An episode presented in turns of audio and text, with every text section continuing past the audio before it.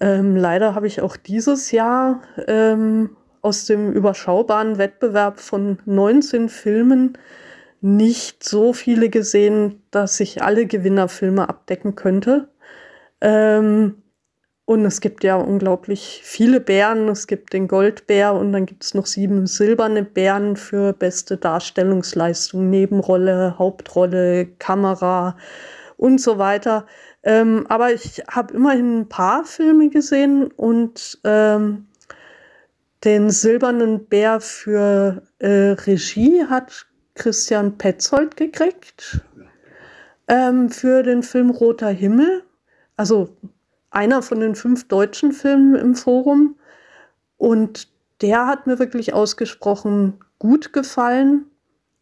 Ähm, also es ist eine relativ kleine Geschichte, spielt in einem Ferienhaus an der Ostsee während der Waldbrände. Ähm, eine bunt gemischte Gesellschaft äh, in diesem kleinen Ferienhaus rauft sich zusammen eine sehr schöne Frau, gespielt von Paula Bär, ähm, ein unkümmerter junger Fotostudent, äh, der sein Portfolio zusammenstellen soll und ein hadernder junger Autor, ähm, der immer nur davon redet, dass er arbeiten will, aber irgendwie nicht dazu kommt. Und die Geschichte ist eigentlich eine Geschichte auch übers Geschichten erzählen und ist einfach wunderbar komponiert und ja, wie gesagt, hat mir sehr gut gefallen. Ähm, Roter Himmel von Christian Petzold kann ich nur empfehlen. Ähm, einen Silberbär für die beste ähm, Nebendarstellung hat auch ein deutscher Film äh, gekriegt und zwar von Christoph Hochhäusler ähm, bis ans Ende der Nacht. Den fand ich persönlich ein bisschen arg konstruiert, ähm, aber die ähm, Transdarstellerin in dieser Nebenrolle hat sich tapfer durch die äh, meiner Meinung nach eher kläglichen Winkelzüge der äh, Handlung gekämpft und ja, von daher auch ein verdienter Preis. Äh, der Preis für die äh, beste äh, Darstellerin, Hauptdarstellerin ging an Sophia Otero, ein junges Mädchen, jetzt wahrscheinlich neun oder zehn, die in dem Film eine Achtjährige spielt, beziehungsweise einen achtjährigen Jungen, der sich aber im Laufe der Handlung immer mehr als Mädchen fühlt. Äh, auch mit dem seinem eigentlichen äh, Taufjungennamen nicht angeredet werden möchte und sich dann den Namen Lucia aussucht. Äh, ein sehr schöner Film. Es geht, der Film heißt, äh, ich kenne nur den englischen Titel, da ich den spanischen nicht aussprechen kann, 20.000 Species of Bees von Estebalis Oresola Solaguren, also ein spanischer Film. Äh, er spielt äh, im Bereich ähm, äh, San Sebastian, äh, Burgos, also im, im, Baskenland etwa da, aber im Landesinneren.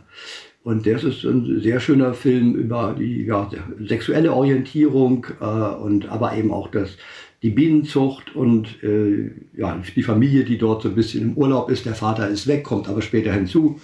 Und äh, Eheprobleme der Mutter mit dem Vater sind auch da drin vermischt. Und dann, äh, aber mir hat es gut gefallen. Sehr gut, Jürgen ist zufrieden, das hören wir gerne. Ja, dann äh, die zweite Frage von mir, was waren denn so eure Highlights, liebe Svenja?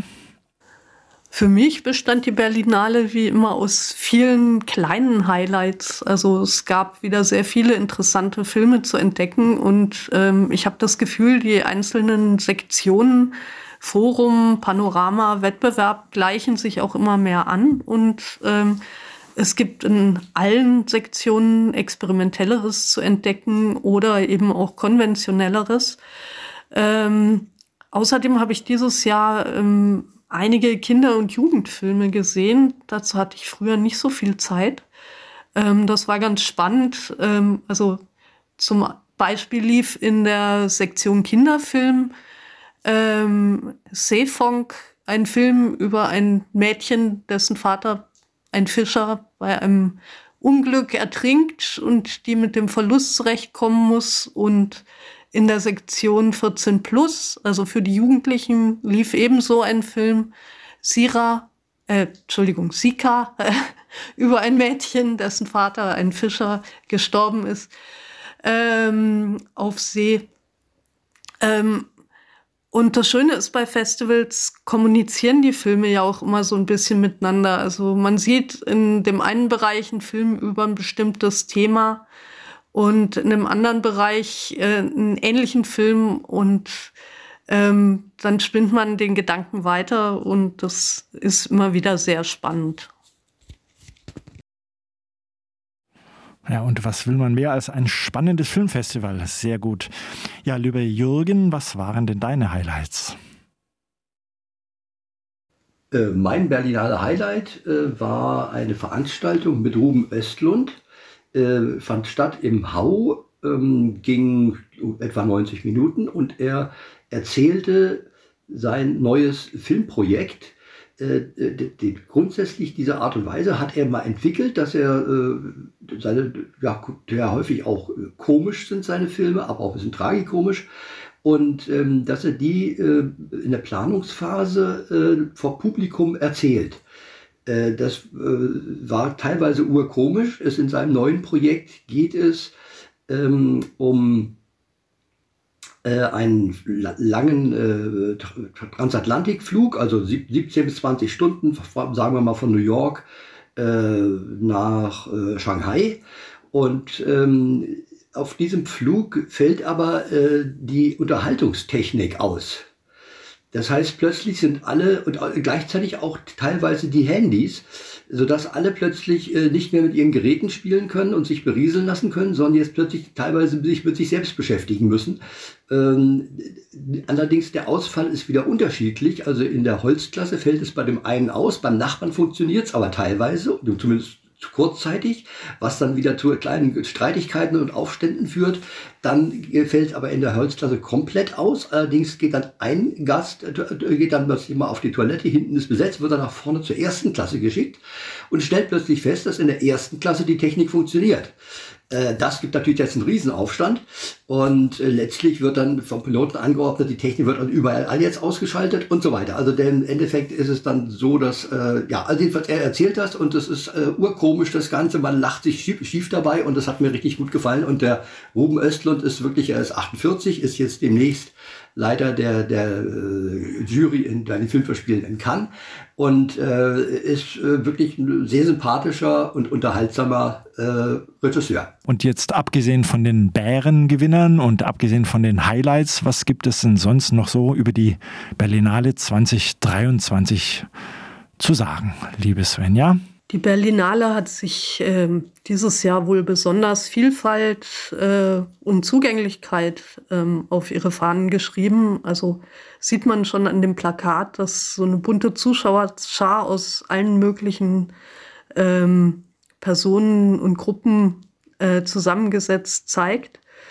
Ähm, aber dieses Versprechen der Zugänglichkeit wird meines Erachtens ähm, nicht super erfüllt ähm, weil zum Beispiel die Karten nur online buchbar sind und damit ähm, einige Leute, ähm, die eben nicht so technikaffin sind, beziehungsweise nicht die richtige Technik zu Hause haben, da wohl ein bisschen außen vor sind.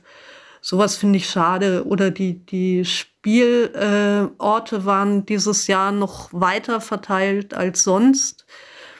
Und dann muss man sich, wenn man sich sein Programm zusammenstellt, auch immer überlegen, wie komme ich denn von da nach da und ähm, die Wege mit einberechnen und die Erreichbarkeit. Und das macht es manchmal schon kompliziert.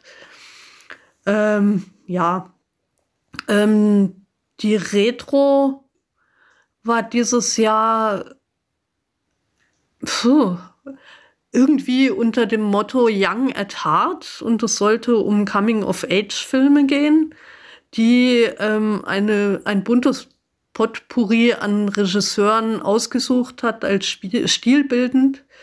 Ähm, da gab es schon interessante Entdeckungen, äh, wie zum Beispiel This is Not a Pretty Picture von Martha Coolidge, ähm, der ausgewählt war von Celine Sciamma.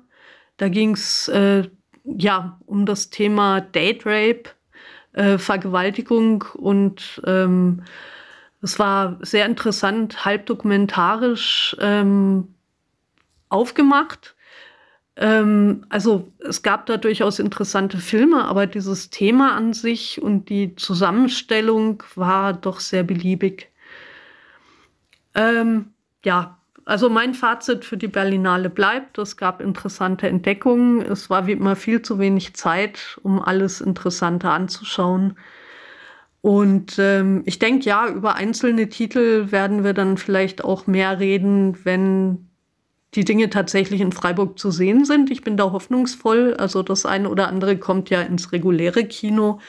Und ähm, beim einen oder anderen Forumsfilm von James Benning zum Beispiel äh, bin ich hoffnungsvoll, dass die im kommunalen Kino laufen werden.